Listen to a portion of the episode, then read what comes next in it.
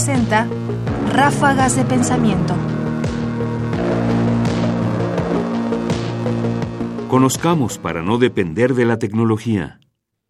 ¿No crees tú que es conveniente saber cómo están hechas o cómo funcionan ciertas herramientas tecnológicas que afectan tu día a día? Escuchemos lo que tiene que decir al respecto Luis Estrada. Pronto estaremos también ligados íntimamente a las computadoras, a los satélites y a un puñado de nuevos fármacos. Para muchos estas cosas son simplemente cosas que pasan. No suele parecernos importante o posible percibir los hilos de causas y efectos que nos envuelven y transforman.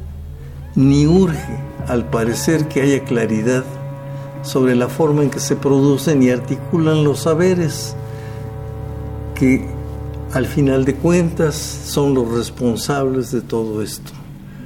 La ciencia parece pensarse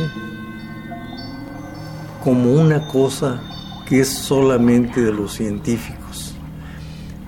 Ante los discos compactos o las píldoras para la migraña, se tiene la misma actitud que se tiene ante el horóscopo.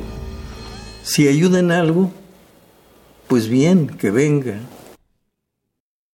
Estas palabras de Luis Estrada, dichas hace cinco años, hacen todo el sentido. No podemos tomar la tecnología y los avances científicos solo como algo dado, como algo que está ocurriendo y que no podemos detener.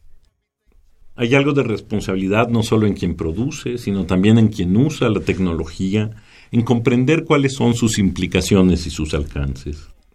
Porque no se trata, por supuesto, de ser un experto y entender plenamente cómo es que se ha hecho una herramienta, cómo se ha producido un medicamento, pero sí conviene saber, en la medida de lo posible, cómo opera ese medicamento, qué cosas hace, qué efectos tiene sobre el cuerpo.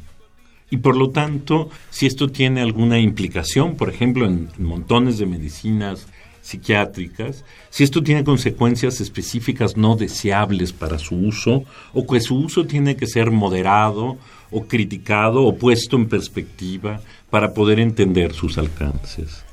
El punto es, por supuesto, que la divulgación del conocimiento debe de permitirnos a nosotros no solo entender estos fenómenos y cómo operan, sino incluso hacer una crítica, una crítica desde el punto de vista humano a estos instrumentos, a estas formas, a estos medicamentos, a estos procedimientos, porque no son neutrales para nuestra vida y nosotros tenemos que ser críticos con ellos.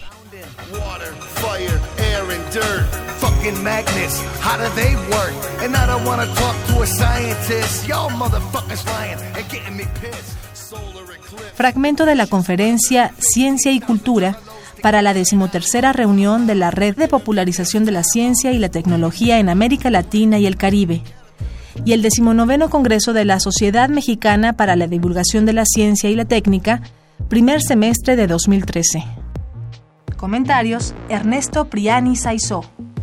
Producción: Ignacio Bazán Estrada.